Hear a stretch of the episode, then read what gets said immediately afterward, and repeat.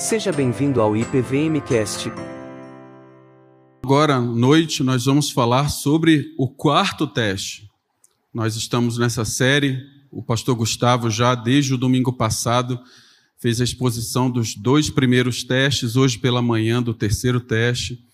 E eu quero recomendar a você que, se não assistiu, não viu as outras mensagens, faça isso, por favor.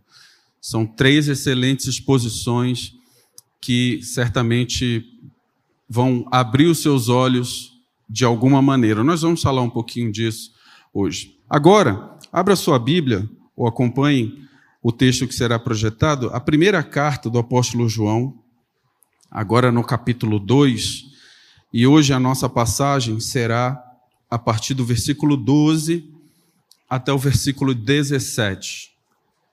Primeira carta de João, capítulo 2, a partir do versículo 12, diz assim a palavra do nosso Deus: Filhinhos, eu vos escrevo porque os vossos pecados são perdoados por causa do seu nome. Pais, eu vos escrevo porque conheceis aquele que existe desde o princípio. Jovens, eu vos escrevo porque tendes vencido o maligno. Filhinhos, eu vos escrevi porque conheceis o Pai.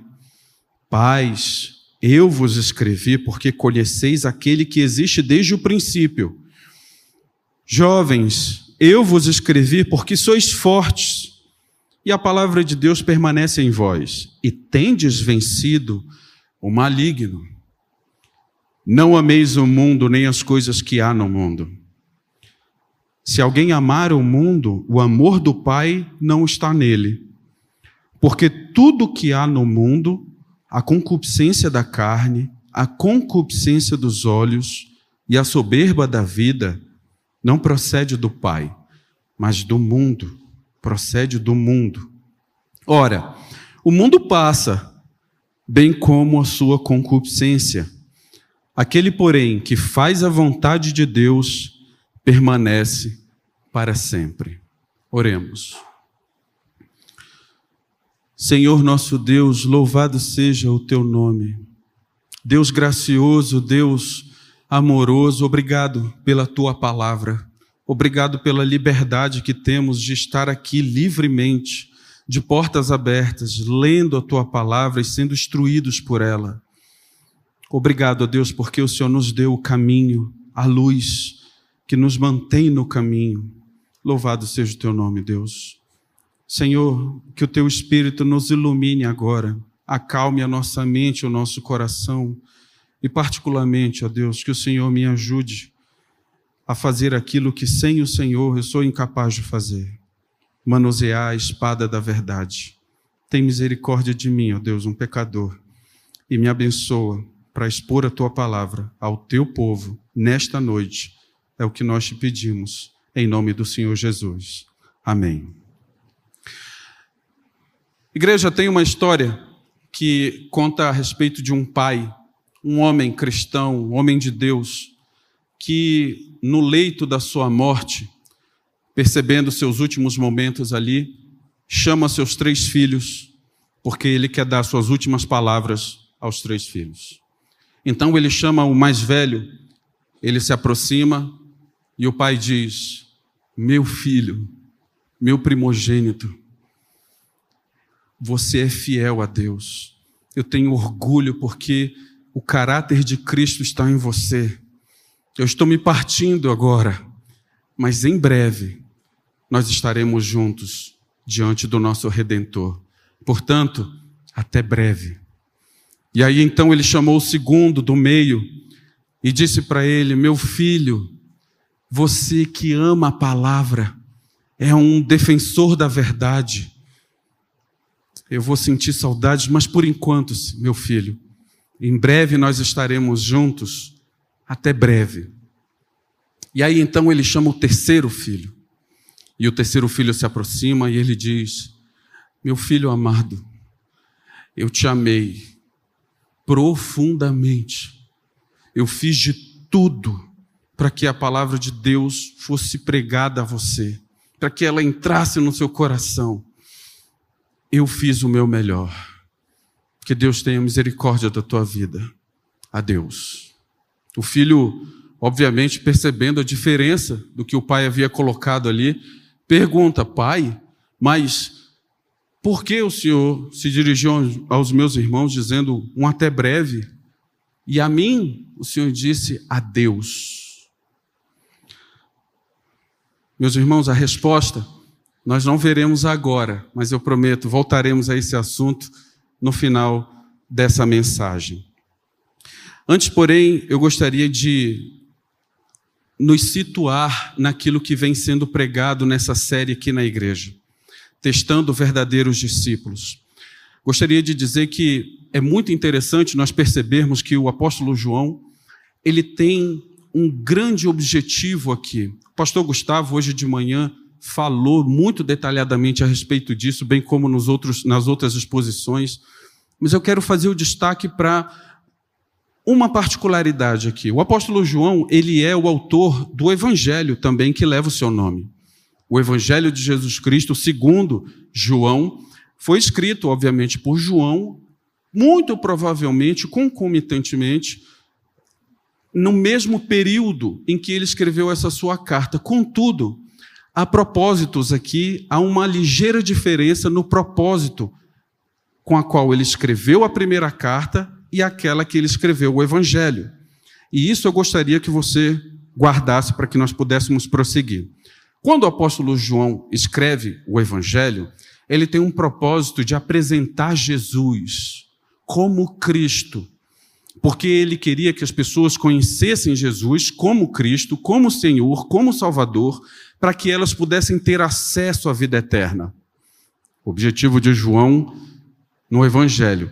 Na primeira carta, João tem um propósito muito parecido, mas ligeiramente e profundamente diferente. O propósito de João aqui na primeira carta é não mais anunciar Jesus Cristo, porque agora ele está falando diretamente com a igreja do Senhor como o pastor Gustavo detalhou hoje pela manhã. Ele está falando com os seus amados, como ele falou na, na passagem anterior à nossa. Ele está falando com a igreja, ele está falando com gente que conhece o Senhor Jesus, que deveria conhecer o Senhor Jesus. Portanto, o propósito dele não é mais anunciar Jesus Cristo, mas é dizer como em Jesus Cristo você vive a vida eterna aqui e agora. A vida eterna não é uma coisa que nós vamos passar a viver depois e agora segue-se um caos. Não. A vida eterna começou para aqueles que confessaram e que estão em Jesus Cristo. Aliás, essa forma de viver a vida eterna é o que o apóstolo João está propondo, mostrando esses testes mostrando o lastro, aquilo que dá autenticidade para a vida cristã. E por que o apóstolo Paulo, e por que o apóstolo João estava fazendo isso? Meus irmãos, o apóstolo João, o pastor João, estava preocupado. Ele já estava essa carta aqui, juntamente com o evangelho de João, o Evangelho de João foi um dos últimos, foi o último dos evangelhos a ter sido escritos, e essa carta é um dos últimos escritos do Novo Testamento, do cânon do Novo Testamento, a serem escritos. Provavelmente o apóstolo João já era o último dos apóstolos aqui vivos. Ele sabia que a igreja estava prestes a caminhar pela primeira vez na história com as próprias pernas. E o pastor João está preocupado porque a igreja, naquele momento, já não é mais a igreja pura e exuberante de Atos. A igreja aqui já sofre com ataques dentro da sua própria comunidade. Portanto, o apóstolo João, ele tomou o cuidado de até aqui, como já foi pregado pelo pastor Gustavo nas outras mensagens, de fornecer à igreja o lastro fornecer o caminho, essa é a sua identidade. Esse é o modelo de Cristo. Fazendo essas coisas é que vocês se parecem com Cristo. E dentro da dualidade joanina, Lembram disso? O pastor Gustavo trabalhou esse conceito da teologia geonina, esse contraste, essa dualidade muito própria de João, hoje pela manhã. Dentro dessa dualidade existe um contraste, que, aliás, é algo muito presente nos escritos de João, mas é algo muito presente na Bíblia. A Bíblia é cheia de contrastes. A Bíblia é cheia de nos mostrar quem é povo de Deus e quem não é povo de Deus. O povo de Deus faz isso, o povo de Deus não faz isso. Quem não é povo de Deus não faz isso. E aí então ele vem mostrando, desde as primeiras mensagens, que existem aqueles impostores no meio da comunidade que dizem que não tem pecado. Estão nas trevas, são incapazes de enxergar a verdade a respeito de si. Eles dizem: nós não temos pecados, isso não é importante. É aquele tipo de gente, igreja, que se coloca acima e além da doutrina de Cristo. Nós lemos esse texto aqui na liturgia. O apóstolo João, na sua segunda carta, vai dizer: cuidado com essas pessoas que vão além da doutrina de Cristo. Pecado é coisa do passado, pecado é coisa para você que é um crente primitivo, retrógrado, que não acompanha as mudanças do seu tempo, que você não está atualizado culturalmente, você está para fora de um círculo social aceito. Esses eram os impostores daquele momento. Diziam que pecado não. Eram pessoas que negavam a realidade dos mandamentos como graça do Senhor, meus irmãos. Eram gente que odiava mandamentos e odiava quem cumpria e quem falava sobre eles. Pessoas que se achavam acima do pecado, acima dos mandamentos. Pessoas que não entendiam a graça de Deus em nos dar os mandamentos. Veja, nós somos salvos pela graça e fomos salvos quando ainda éramos pecadores. Veja a graça de Deus, meus irmãos. Veja o amor de Deus. Uma vez salvos, restaurados, Deus, na sua graça, no seu amor, nos capacita a agora restaurar a imagem de Deus em nós. Como? Por meio dos mandamentos. Não faça isso, não faça isso, faça isso, siga por aqui. Esse não é o caminho. Você tem pecados. Trate de. Pastor Gustavo ensinou isso aqui. Trate de reconhecer os seus pecados e homologar os seus pecados, dar nome a eles, para que você, pedindo graça a Deus, tendo acesso ao poder de Deus, se afaste deles. Eram pessoas que não reconheciam, então, pecado, odiavam mandamentos e odiavam os irmãos. Foi pregado hoje de manhã isso. Odiavam os irmãos, não gostavam desses crentezinhos aí que gostam de orar, ler Bíblia, seguir regra. Ixi, não, não gosto, tenho um ranço disso, não gosto de estar na igreja, não gosto. Não gosto de estar no meio deles. Eu estou acima disso. Eu gosto de estar, eu gosto de transitar por entre todos. Prefiro ficar mais fora do que dentro. Não gosto. E o pastor Gustavo falou hoje pela manhã algo que deu a exuberância do texto, a questão do odiar ao seu irmão. Não é só desejar literalmente, deliberadamente o mal para o seu irmão, é não fazer nada é ser indiferente. E de fato, talvez a perspectiva pior do ódio a alguém é a indiferença. João está preocupado com essas pessoas, porque ele está vendo essas pessoas nas, no meio da congregação. Portanto, quando João começa a escrever e a fazer isso, ele chega e a descrever essa situação, ele chega nesse momento aqui do texto e vai nos mostrar agora que essas pessoas que têm essas características reunidas, elas se juntam para mostrar nelas mesmas aquilo que é a característica máxima do impostor. A característica máxima do impostor que está aqui no meio de nós é o amor ao mundo. Porque o amor ao mundo é aquela coisa que já se externou. ele internamente acha que não tem problema com o pecado, ele anda nas trevas, ele internamente não gosta de obedecer mandamentos, acha isso desprezível, atrasado, até ensina essas coisas e influencia as outras pessoas. Internamente ele nutre um desprezo pelos crentes, pelos discípulos verdadeiros, mas ele ama o mundo e as coisas que estão no mundo e disso ele não consegue esconder. É nítido, as pessoas veem. É sobre isso que o apóstolo Paulo, nesse momento, vai tratar.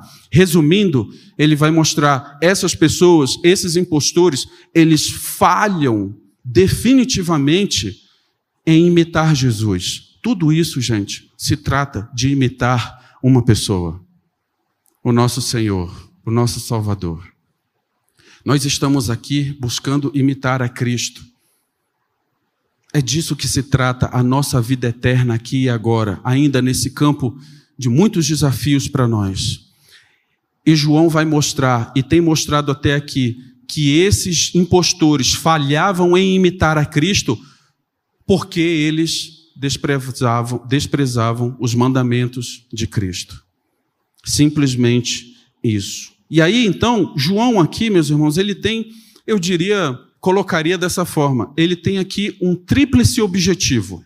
Nós vamos passar aqui por duas sessões e vocês vão perceber esse tríplice objetivo. O primeiro é confirmar a você, discípulo verdadeiro, que vai entender, eu passo nesse teste, eu tenho passado nos testes, eu sou um discípulo verdadeiro, de dar esse conforto a você, você é mesmo. Um outro objetivo de constatar há alguns que estão no nosso meio de que você não é discípulo.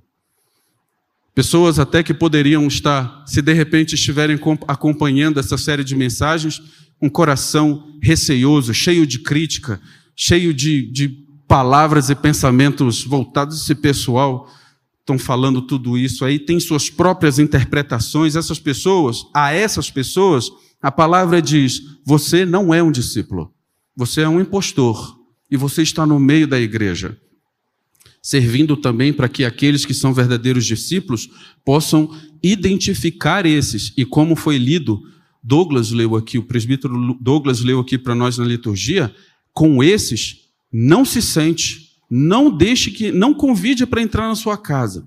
Mas há também uma terceira perspectiva, um terceiro objetivo, eu creio, de João aqui, e pode ser que existam muitos desses exemplos no meio da igreja, que é aqueles que estão cambaleando. Aqueles que passam num teste, caem no outro, que se percebem meio perdidos em um. A esses, João, ao mostrar o caminho da verdade e o caminho do impostor, oferece sempre a convocação: retorne. Retorne porque não tem área cinza nesse momento. Existe só o caminho do verdadeiro discípulo e o do falso discípulo. Então, com isso em mente, vamos passar agora para então essa primeira parte do que João faz. Essa primeira parte é uma parte em que João vai mostrar o que o verdadeiro discípulo é capaz de fazer. O que o verdadeiro discípulo é capaz de fazer. E aí então, ele vale aqui uma, uma observação para que, que você guarde isso e a gente siga na exposição pontualmente do texto. Vocês viram que nos versículos 12 até o 14, o apóstolo João ele fala filhinhos, jovens e pais. E para que você entenda o que João, o pastor João está falando aqui, João é um pastor da igreja, ele conhece a sua igreja. Então, ele está se relacionando com a sua igreja, dizendo tratamento carinhoso, filhinhos, são as crianças de Deus. Essa é uma linguagem bíblica para nós, para a igreja do Senhor, filhinhos, filhos de Deus.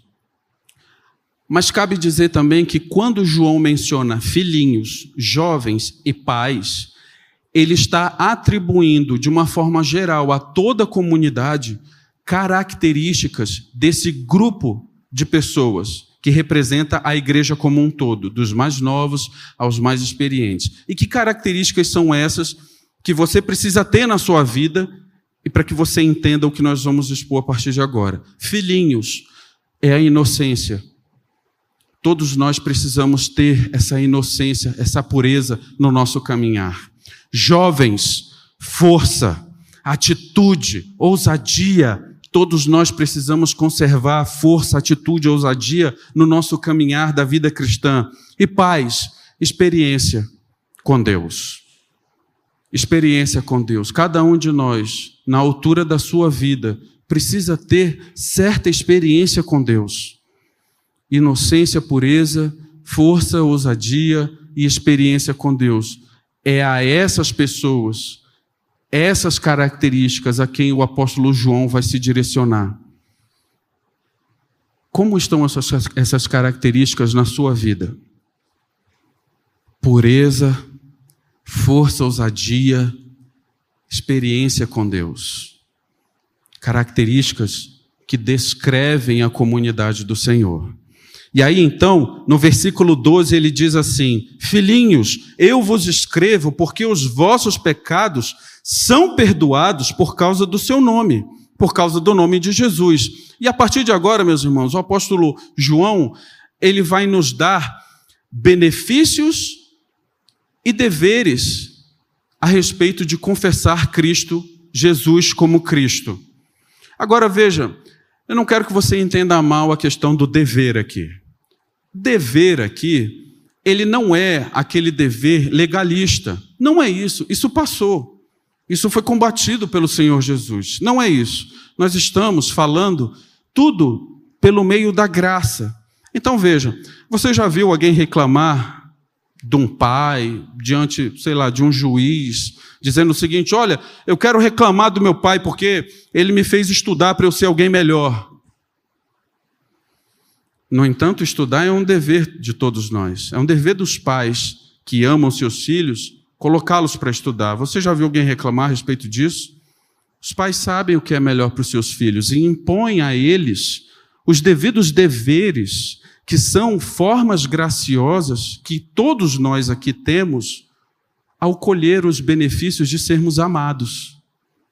É isso que significa, ok? Então, a partir de agora, nós vamos falar de benefícios e deveres que vêm a partir da nossa confissão de Jesus ser o Cristo. É o que o apóstolo João quer ensinar aqui agora, mostrando para vocês, para a igreja, do que vocês são capazes de fazer. No versículo 12, qual o benefício está implícito aqui de confessar Jesus como Cristo? A justificação. Filhinhos, os seus pecados são perdoados. E a maravilha do texto, da inspiração do Espírito Santo, é que esse verbo aqui, perdoados, ele está num tempo da gramática do grego koiné, que nós chamamos de perfeito. E o que significa isso? Significa que uma ação que foi feita no passado tem os seus efeitos duradouros e de forma contínua. É isso que a obra do Senhor Jesus tem sobre sua vida. É por isso que quando nós caímos e quando nós precisamos, nós temos um advogado diante de nós. Esse é o benefício de confessarmos Jesus e vivermos Jesus como Senhor e Salvador das nossas vidas. A justificação. Meus irmãos, esse é o centro do Evangelho. Sermos justificados, recebermos a justiça do justo.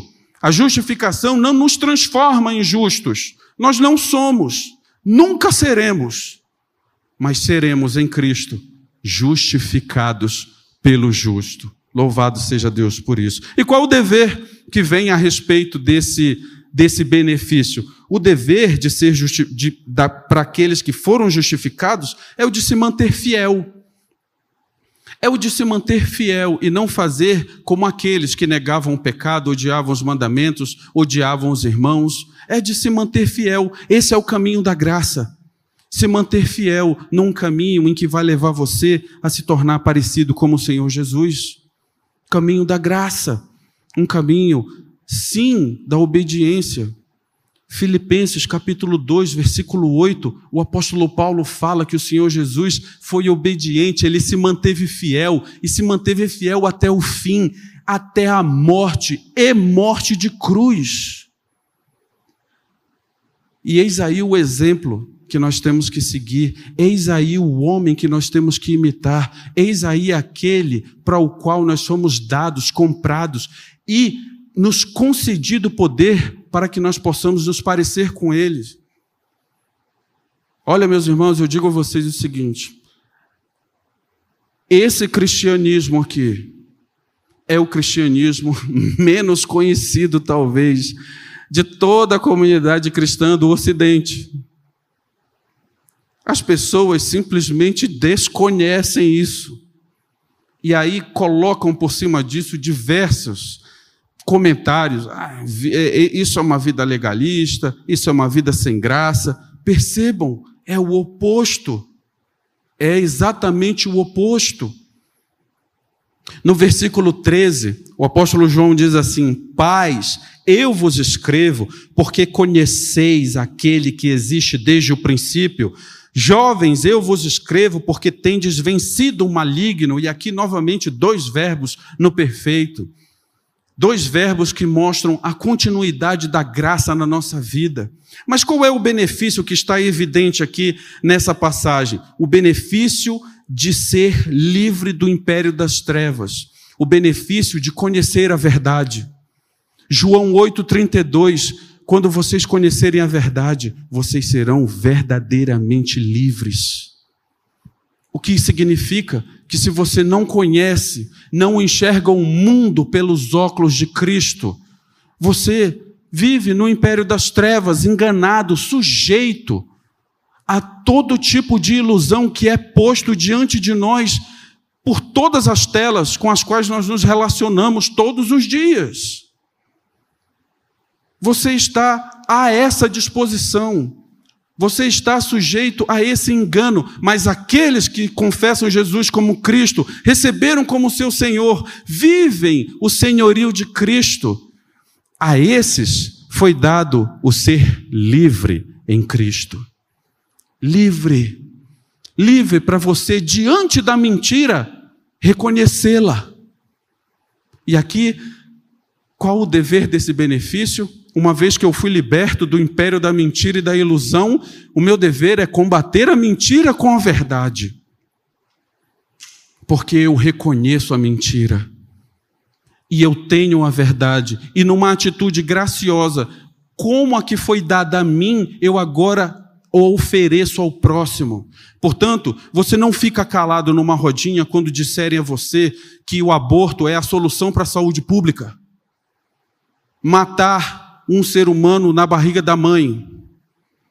Você não fica calado numa rodinha quando disserem que é, o, o, a solução para o homem é que ele tenha sua vida para além da sua família, que ele tem que farriar mesmo, ele tem que ter o seu, a sua, liber, a sua válvula de escape. Você não fica calado quando o casamento é atacado. Você não fica calado quando a união entre o homem e a mulher é que é o casamento e não outras coisas. Você está diante da mentira. E você tem a verdade, você tem a luz. E você precisa fazer essa luz incomodar, pelo menos. Pelo menos. Porque esse é o dever que advém do benefício de você e eu termos sido libertos, libertos do engano e da mentira. Olha, irmãos, muitos lugares no mundo, as trevas cobriram aquele lugar. Pode citar aqui até a Europa, que é um, um exemplo muito mais conhecido a mentira tomou conta daquele lugar de uma tal forma no momento em que a igreja, portando a verdade, se calou diante da mentira, por ter sido constrangida diante das demandas sociais, culturais, se constrangeu. E aí então você vê um continente onde até existem artigos falando sobre isso, em alguns lugares da Europa, por exemplo, o, que eu li foi no, lá na Inglaterra, o parlamento estava fazendo uma reunião preocupados porque o acesso ao aborto estava é, sendo tão usado que eles estavam se perguntando se as pessoas não estavam usando isso como anticontraceptivo. que a igreja se calou. A igreja se calou. Nós fomos livres e libertos do império das trevas para que nós pudéssemos confrontar a mentira com a verdade. A mentira de que existem muitos caminhos para Deus não existe. Só existe um, e ele é Jesus Cristo, aquele que nos justifica, que foi substituído naquela cruz onde você e eu deveríamos ter sido pregados.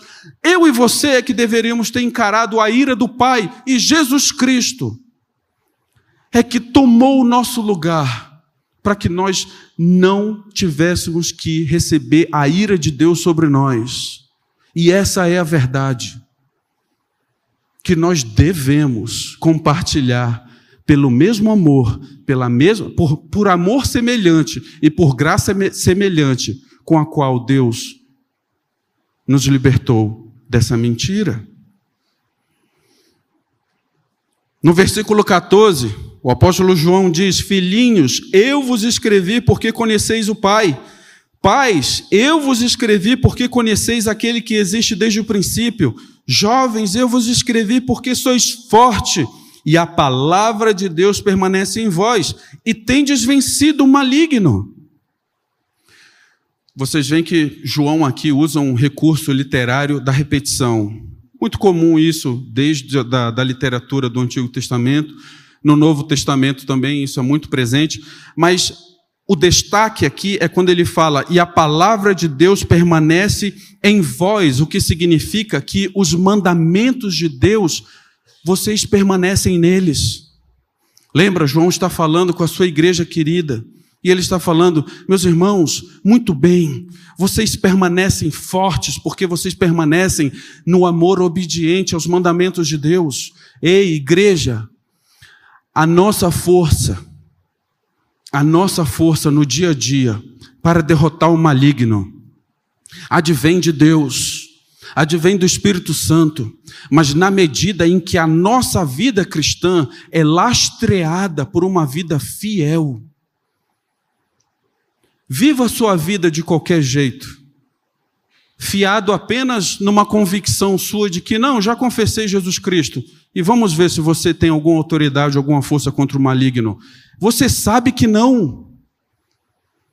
Agora preste atenção naquele irmãozinho, irmãzinha humilde, que é unha e carne com Deus.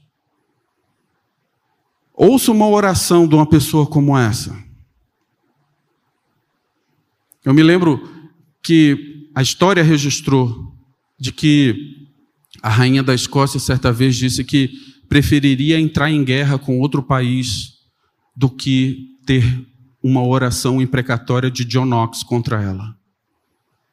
Homem fiel a Deus, gente que faz o básico da vida cristã, gente que se mantém fiel, pessoas que cujo os mandamentos permanecem neles, porque é a nossa força espiritual que o Espírito graciosamente coloca sobre nós advém de quando nós a nossa imagem, outrora deformada pelo pecado, agora é reconstruída pela ação graciosa e amorosa de Deus, mediante a uma caminhada fiel e marcada pelo amor obediente. Irmãos, esse é o caminho que Deus colocou, essa era a preocupação do apóstolo Paulo, perdão, do apóstolo João, mas uma preocupação do apóstolo Paulo também na sua segunda carta a Timóteo, ele deixa aquilo claro, ele fala Timóteo, cuidado, Virá o dia em que as pessoas terão ranço da sã doutrina, cuidado com isso. Elas vão amontoar sobre si, está lá no capítulo 4 de 2 Timóteo, pregadores que falem segundo as suas próprias paixões e vão ter antipatia daqueles que pregarem a verdadeira palavra. Era uma preocupação do pastor Paulo, do pastor João e de Pedro também, na sua primeira carta. 1 Pedro 2,9 ele vai dizer: vocês são raça eleita, nação santa, povo de exclusividade de Deus, para anunciar as maravilhas daquele que vos salvou das trevas. É uma preocupação do Novo Testamento, neste momento aqui em que a igreja vai passar a andar com suas próprias pernas. E, igreja, nós do Ocidente, temos dado pouco valor a isso, e é por isso que nós somos espiritualmente fracos em muitas áreas. Em muitas áreas. Você vê o cristianismo ser violentamente abalado no seu testemunho em muitos lugares. Eu não estou falando nenhuma novidade aqui, eu tenho absoluta certeza. Você tem os mesmos acessos à comunicação do que eu. E você está vendo o que está acontecendo por aí. E essa é uma preocupação que o apóstolo Paulo estava dizendo, o apóstolo João estava escrevendo, registrando aqui. Qual o benefício dessa parte do versículo 14?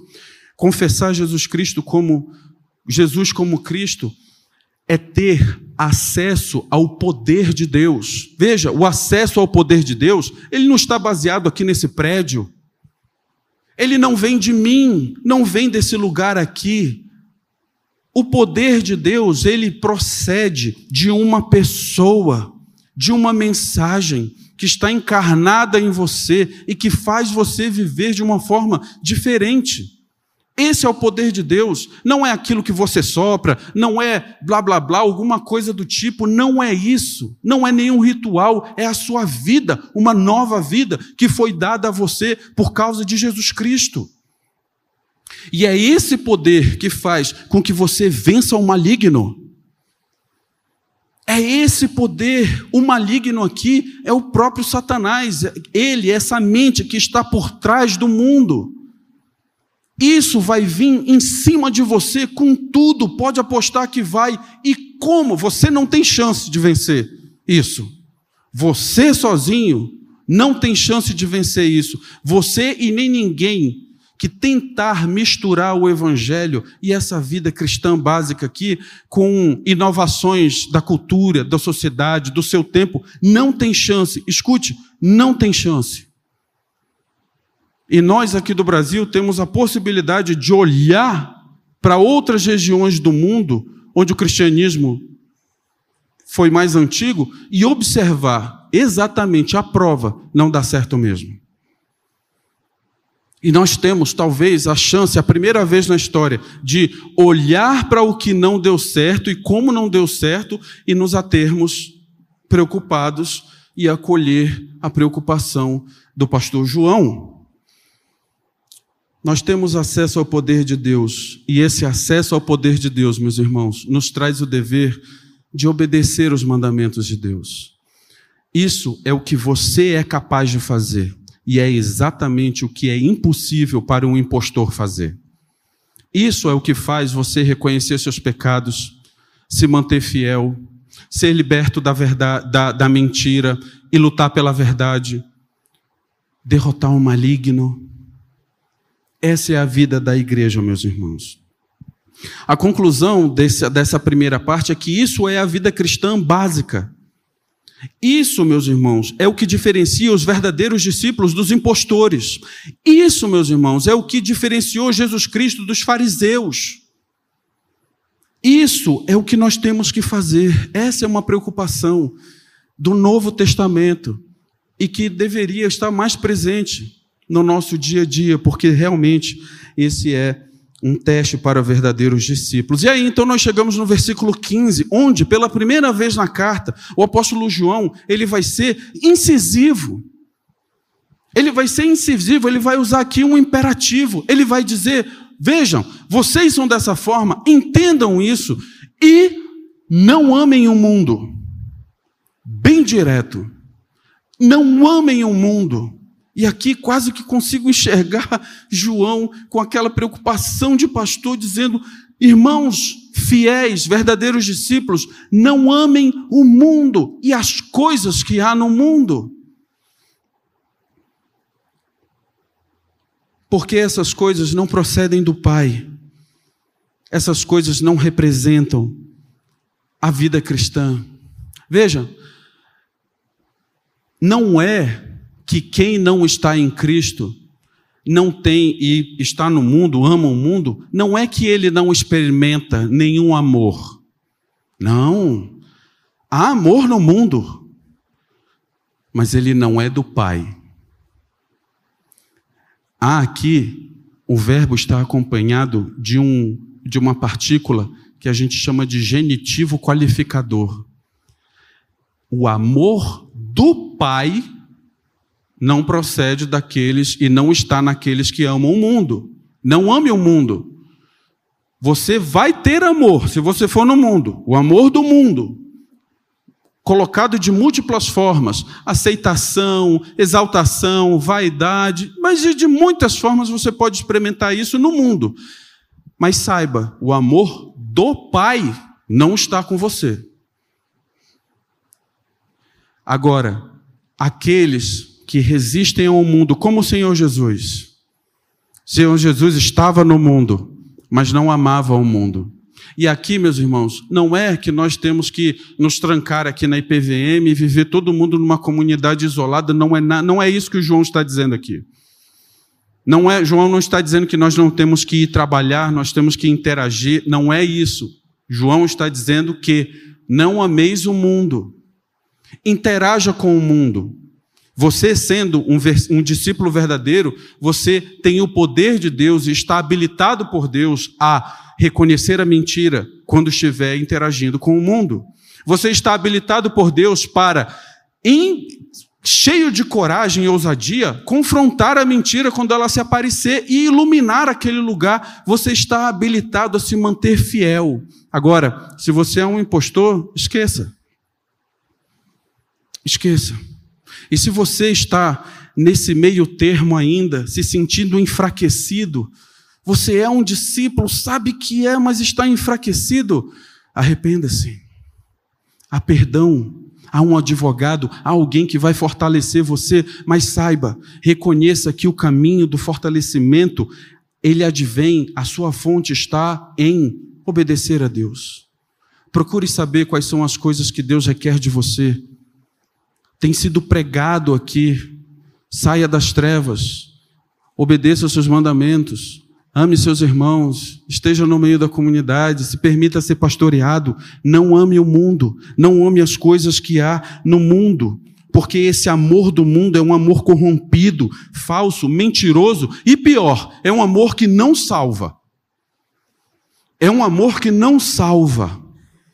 É um amor que naquele último dia, quando o Senhor, Rei dos Reis, rasgar os céus e colocar toda a humanidade diante de si, aquele amor do mundo não será o suficiente, vai queimar como palha. Porque o único amor que permanece é o amor de Deus. É um amor que está, nós estamos na era da graça. A convocação a que esse amor seja reconhecido e vivido por você está sendo feita. Está sendo feita. No versículo 16, após fazer essa constatação, que até hoje de manhã o pastor Gustavo colocou, nos explicou muito bem sobre João colocar sobre o se e então. Se você faz isso, então Agora, no versículo 16, ele vem com uma argumentação. Ele diz: Porque todo aquele, tudo que há no mundo, a concupiscência da carne, a concupiscência dos olhos e a soberba da vida, não procede do Pai, mas procede do mundo. Quando João coloca aqui tudo que há no mundo, ele está especificamente se referindo àquelas pessoas, os impostores no seio da igreja. Ele está se referindo aos impostores no meio da igreja tudo o que há no mundo, aqueles que não reconhecem pecado, foram além da doutrina de Cristo, não gostam de mandamentos, influenciam as pessoas a fazerem essas coisas, amam o mundo, amam as coisas do mundo. Essas pessoas, particularmente, e agora ele vai descrever, vai dar características a essas pessoas, e aqui, portanto, não quer dizer que é todo aquilo que a gente faz no mundo, nosso trabalho, nosso envolvimento, as coisas que nós temos que fazer. Mas ele vai categorizar agora. E ele vai mostrar essas pessoas, a característica delas é viver, expressar, assimilar a concupiscência da carne, dos olhos e a soberba da vida. Concupiscências aqui, meu irmão, é a palavra grega epitomia. Epitomia é uma palavra que está geralmente ligada a, uma, a um desejo mau, carnal, algo que coloca você em conflito com a devoção a Deus.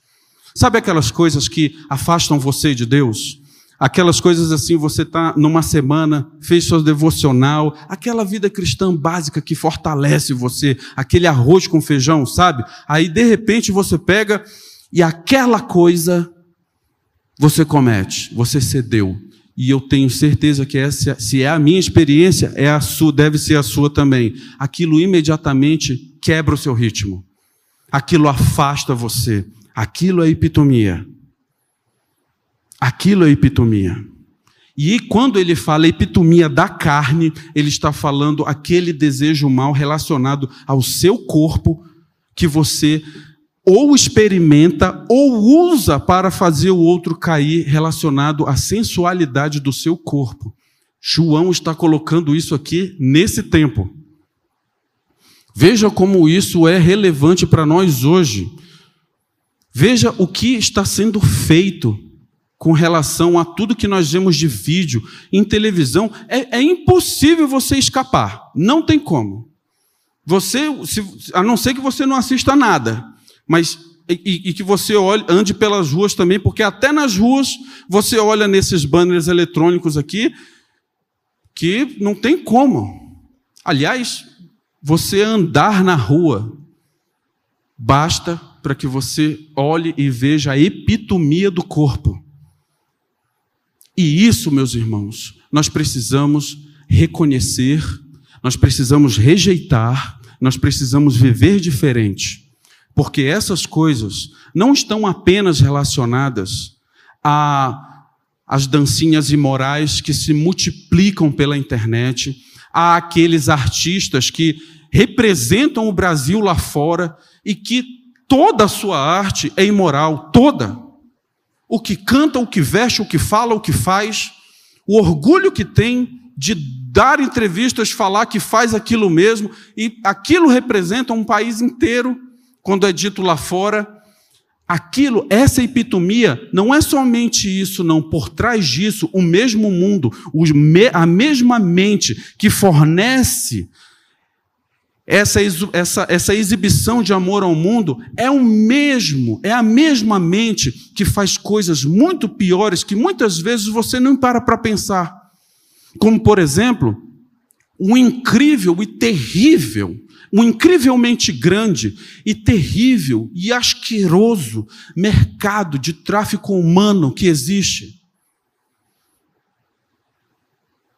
Especialmente relacionado à pedofilia. Eu não sei se você está ciente, existe um filme chamado Sound of Freedom O Som da Liberdade onde o Jim Caviezel, aquele ator que interpretou Jesus na Paixão de Cristo, ele representa ali um ex-agente do serviço secreto americano, Tim Ballard, e conta a história real de como ele descobriu e não desmontou, porque esse mercado de tráfico humano que busca a epitomia do corpo e do olhar, especificamente em crianças, é um mercado que representa 150 bilhões de dólares no mundo. Crianças são sequestradas. Prestem atenção. Pegam as crianças, tiram foto, colocam, fazem tudo. E existe, eu quero que você saiba disso.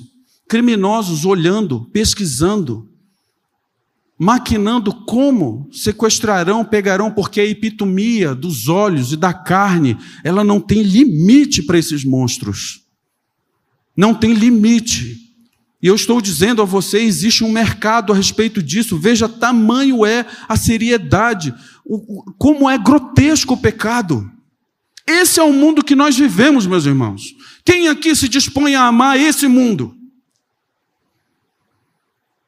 Pois essa é a descrição que a Bíblia faz desse mundo. Um mundo que tem um desejo mal no corpo, na forma como você usa o seu corpo, na forma como você se veste, na forma como você mostra o seu corpo, preste atenção nisso. Essas coisas são ênfases bíblicas, sim. Não é coisa da irmãzinha do coque retrógrada lá atrás, não. Não há, não há aqui um modelo, assim, todo mundo de saia e calça agora. Não, não é isso, mas preste atenção. Porque o mundo é grotescamente mau, cheio dessa epitomia. E as pessoas que amam esse mundo são aquelas pessoas que são levadas a terem orgulho disso. E como isso se tornou é, é, assim exibido no nosso tempo, as pessoas agora têm orgulho, levantam bandeira do orgulho, pois essa bandeira do orgulho, esse estilo de vida do orgulho, é algo reprovado por Deus. É algo reprovado por Deus. Não tenha orgulho do seu pecado, tenha arrependimento. Busque a vida simples, cristã, que em Cristo tem perdão e graça para tornar você puro, para dar você a vida eterna aqui e agora. A ética cristã, ela é oposta, oposta aos conceitos e demandas socioculturais do nosso tempo. E deste tempo, cuidado, jovens, adolescentes e jovens, vocês são um alvo. Vocês são um alvo. Se essa geração falhou ou tem falhado no seu testemunho fiel das Escrituras, a próxima que você vai vir tem grandes chances de fazer pior ainda, caso não haja uma compreensão do que o apóstolo João está colocando aqui. E aí, então, finalmente, no versículo 17, João diz: Ora, o mundo passa bem como a, a sua concupiscência. Aquele, porém, que faz a vontade de Deus permanece eternamente. Meus irmãos, o amor do mundo passará, não sobreviverá ao juízo final. O amor de Deus, sim. O amor de Deus é aquele que, quando o Senhor Jesus estiver diante da humanidade, ele separará os ímpios, os impostores para a esquerda e colocará os santos à direita. Isso está registrado no Evangelho de Lucas. E dirá ao, à igreja, ao seu povo, aos discípulos verdadeiros, aos cristãos que se alimentaram e fizeram o básico da vida cristã, que procuraram imitar Jesus Cristo, por meio de um amor obediente, uma vida consagrada a Deus, nós ouviremos de, de Jesus Cristo o seguinte: Vinde a mim, benditos de meu Pai. Ai, irmãos, eu sonho com esse dia. No dia em que o meu Senhor dirá: Vinde a mim, benditos de meu Pai, e tomem por posse a vida eterna que vos foi preparada. Oh, meu Deus, que dia! Que dia! Mas aos outros, os impostores, ouvirão do Senhor Jesus: Apartai-vos de mim, malditos, e sejam lançados no fogo eterno preparado para Satanás e seus demônios.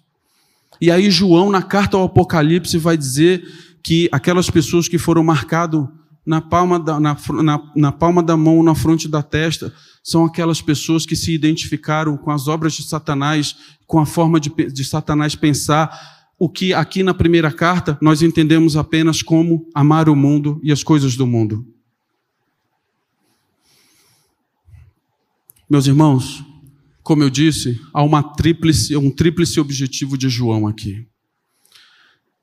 João claramente está encorajando você, discípulo verdadeiro, que passou nos testes, que se reconhece aqui. Fala, puxa, eu tenho umas lutas aí, Arquimedes, eu tento, mas eu sei que eu estou lá. Louvado seja Deus pela sua vida. Continue, é um encorajamento para você. Deus está contigo, Ele te ama, é Ele mesmo a fonte do poder para que você consiga continuar vivendo.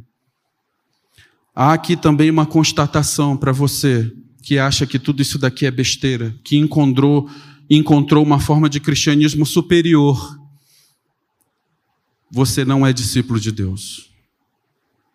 Você não é discípulo de Deus.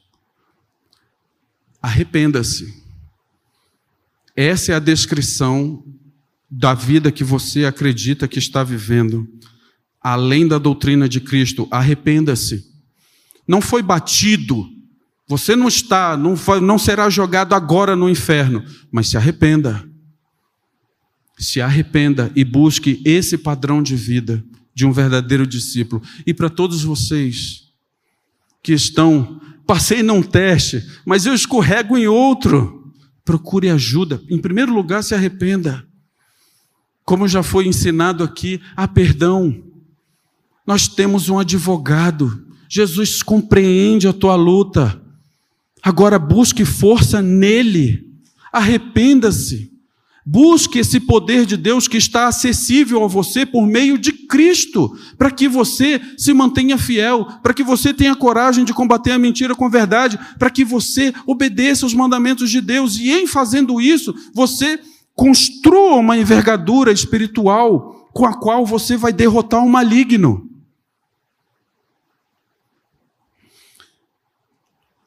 Qual foi a resposta daquele pai para o seu filho?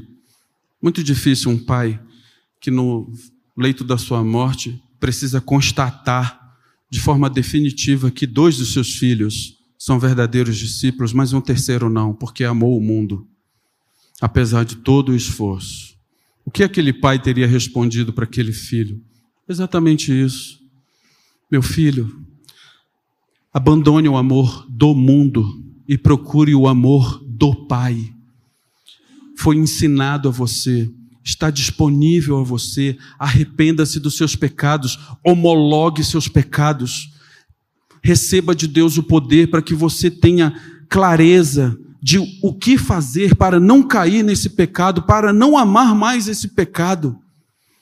Arrependa-se, seja verdadeiramente amado, porque o verdadeiro amor é aquele que vem de Deus. Seja verdadeiramente amado, para que você seja verdadeiramente justificado. Pare de ficar inventando interpretações suas, pare de ficar pegando interpretações daqueles interlocutores do maligno que agora estão se multiplicando pelas redes a respeito. Ah, aquilo não era bem assim, eu sabia, então vou continuar assim. Esqueça isso.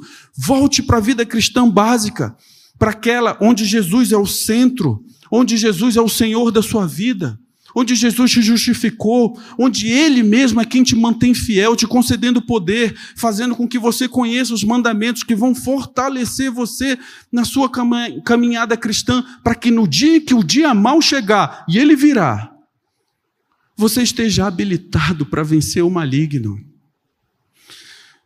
Foi isso que o pai respondeu ao filho, para que ele, assim como nós, continuamos e permaneçamos numa relação com Deus, no seu senhorio, é verdade, mas também de amizade. De amizade. Um relacionamento onde nós temos Deus ao nosso lado, Deus como nosso instrutor, Deus como aquele que nos fortalece. Atenda a esse chamado se você ainda está indeciso sobre qual teste, sobre que vida cristã você tem, é uma convocação. Torne-se amigo de Deus por meio de Jesus Cristo, nosso Senhor e Salvador. Que Ele nos abençoe. Amém.